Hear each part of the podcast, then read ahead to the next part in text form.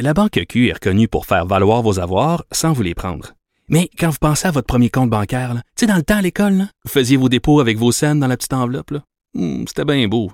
Mais avec le temps, ce vieux compte-là vous a coûté des milliers de dollars en frais, puis vous ne faites pas une scène d'intérêt. Avec la Banque Q, vous obtenez des intérêts élevés et aucun frais sur vos services bancaires courants. Autrement dit, ça fait pas mal plus de scènes dans votre enveloppe, ça. Banque Q, faites valoir vos avoirs. Visitez banqueq.ca pour en savoir plus.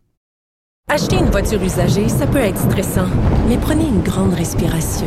Et imaginez-vous avec un rapport d'historique de véhicule Carfax Canada qui peut vous signaler les accidents antérieurs, les rappels et plus encore. Carfax Canada. Achetez l'esprit tranquille. Cube Radio.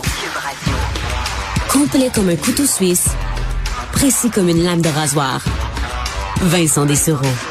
Pour être affûté sur l'actualité est aussi affûtée hein, que moi, l'humoriste, auteur et animatrice de, du balado. Euh, j'ai fait un humain à Cube Radio. Gabriel Caron est en ligne. Salut, Gabriel.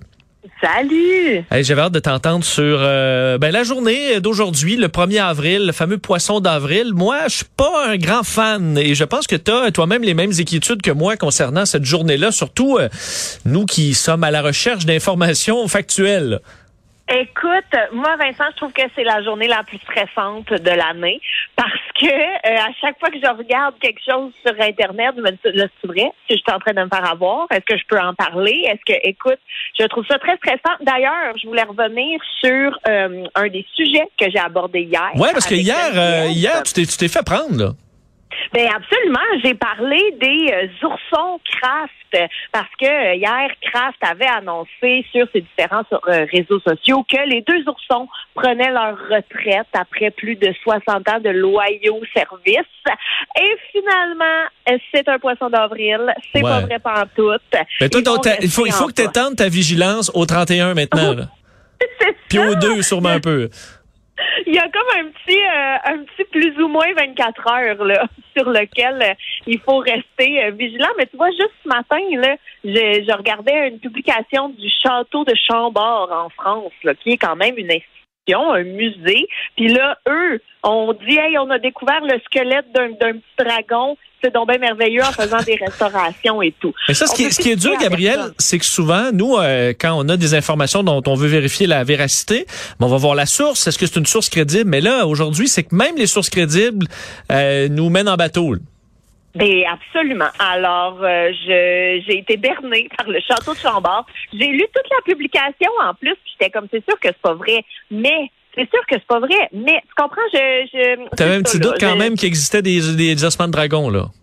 Ben, je me doutais bien que ça devait pas être un vrai dragon comme dans Game of hmm. Thrones, mais je me suis dit d'un coup que c'est un animal qui porte ce nom, qu'on n'est pas familier. En tout cas, bref, je, suis beaucoup trop à l'aise. Mais je voulais te parler aujourd'hui justement d'un des plus grands canulars de l'histoire de tous les temps. Oui, et qui justement vient d'une source qu'on qualifierait tous de très crédible, la fameuse BBC. Ben oui, la BBC. Moi, excuse-moi, là, mais si la BBC euh, partage quelque chose, je suis portée à les croire. Mais là, je nous remets un petit peu en contexte. Donc, on est le 1er avril 1957 et euh, la BBC diffuse dans son émission euh, Panorama un documentaire de trois minutes qui montre, et c'est fait de façon très, très, très sérieuse, euh, qui montre une famille suisse en train de récolter dans des arbres, dans une plantation, des spaghettis. Et euh, les images montrent vraiment, parce que j'ai regardé la courte vidéo, là, et vraiment, là, on voit la famille qui sont dans des arbres et qui cueillent délicatement des spaghettis sur des branches pour ensuite, bon, déposer ça dans des paniers, les faire sécher et les consommer plus tard. Donc, euh, mais, mais là, on s'entend qu'aujourd'hui, est-ce que je me trompe? Aujourd'hui, euh, on croirait tous pas à ça parce qu'on sait quand même comment ça se fait, mais donc à l'époque, est-ce que c'était différent? Ben oui, mais exactement. C'est que dans les années 50, tu faut se, se, mettre en contexte que le spag, c'était pas un plat internationalement connu, c'était pas euh, quelque chose qui coûte 99 cents à l'épicerie. C'était encore, euh, encore, je veux pas dire exotique, là, mais c'était moins répandu. Donc il y a beaucoup, beaucoup, beaucoup de gens qui étaient pas familiers avec les spaghettis. Donc la BBC a décidé de vraiment là jouer le tout pour le tout et de présenter un documentaire sur la cueillette des spaghettis en Suisse. OK, ouais, mais là, donc il y a des gens qui se sont qui se sont obstinés là-dessus, là.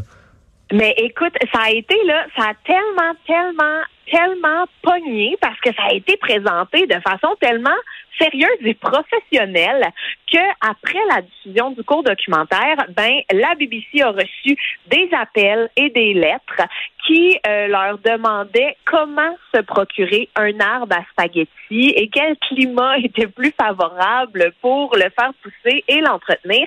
Semblerait même que le directeur de la BBC euh, n'était pas au courant de ce canular et quand il a vu le documentaire, est allé fouiller dans ses encyclopédies pour découvrir l'origine des arbres à spaghetti pour finalement se rendre compte que, ben oui, mais c'est un canular et il s'est fait pogner lui-même par sa propre chaîne.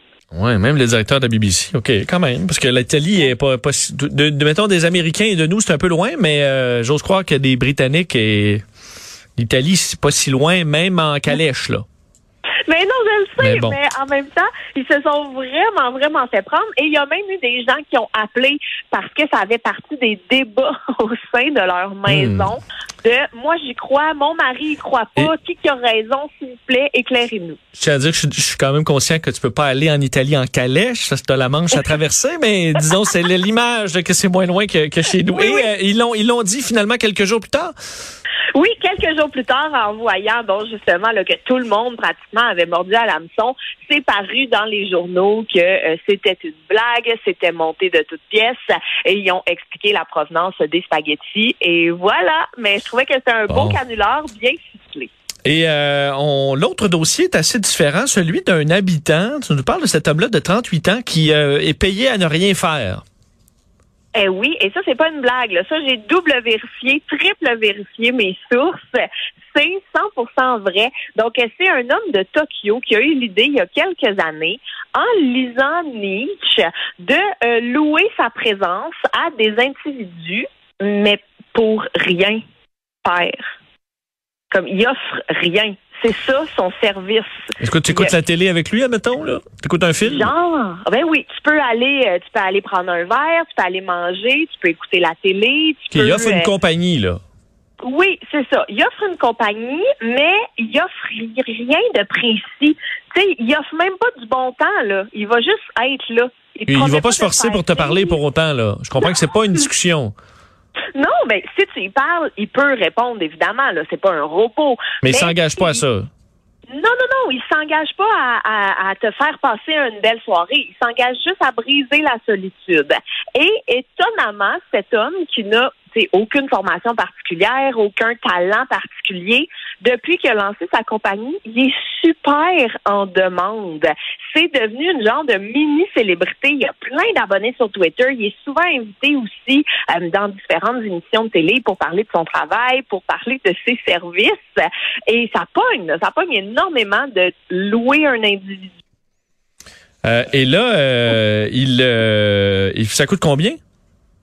Ben c'est ça. Il y a un prix hein, quand même parce que bon, évidemment, mettons que moi je décide de louer ce monsieur-là pour aller manger au restaurant. Ben évidemment, je dois payer son déplacement, je dois payer son repas au restaurant et il y a des coûts reliés à ça, donc qui sont de 10 000 yens, ce qui fait environ 100 euh, dollars pour euh, en dollars canadiens.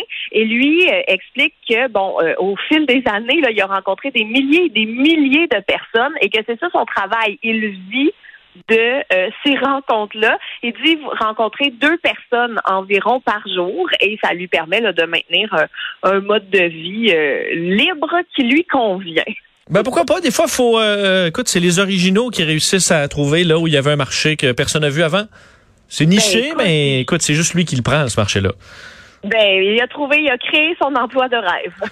Merci Gabriel. Bon week-end. Salut. Salut. Inspiré de la série Balado, J'ai fait un humain où des personnalités publiques se confient sur leurs histoires de maternité, découvrez maintenant le livre J'ai fait un humain de l'humoriste Gabriel Caron. Un ouvrage où l'autrice raconte avec sincérité et autodérision son entrée dans la vie de maman. Le livre J'ai fait un humain de Gabriel Caron aux éditions Très Carré, disponible sur cubelivre.ca.